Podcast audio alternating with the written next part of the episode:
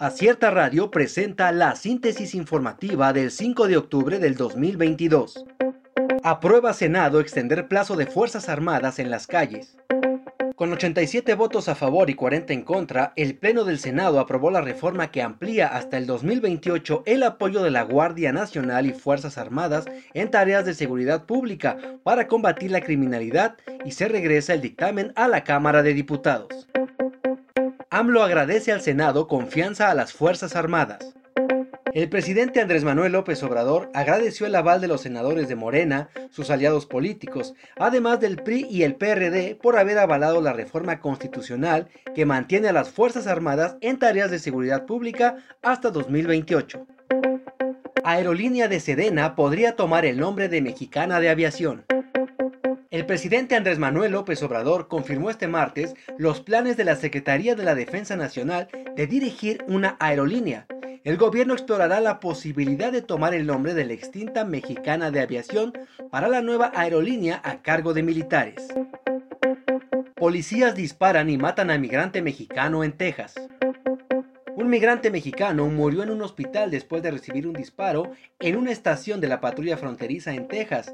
La Oficina de Aduanas y Protección Fronteriza de Estados Unidos informó que el hombre estaba bajo custodia en la estación de Isleta en El Paso cuando le dispararon. Rinde protesta primer magistrade del Tribunal Electoral de Aguascalientes. El sábado 1 de octubre, el antiguo titular de la Secretaría General de Acuerdos, Jesús Ociel Baena Saucedo, tomó protesta en las instalaciones del Tribunal Electoral del Estado de Aguascalientes como magistrade, con motivo de la conclusión del cargo de la magistrada Claudia Eloísa Díaz de León, en términos del artículo 354, penúltimo párrafo del Código Electoral del Estado. Hackeo a Sedena exhibió reuniones de Sandoval con Cienfuegos, Margarita Zavala y políticos.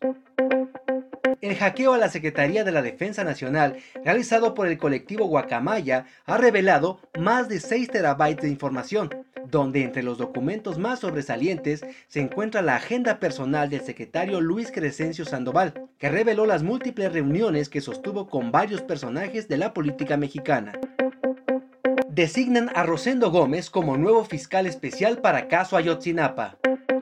La Fiscalía General de la República comunicó que Rosendo Gómez Piedra será el nuevo encargado de investigar el caso Ayotzinapa, tras la renuncia de Omar Gómez Trejo, quien no estuvo de acuerdo con los procedimientos. Acierta Radio presentó la síntesis informativa.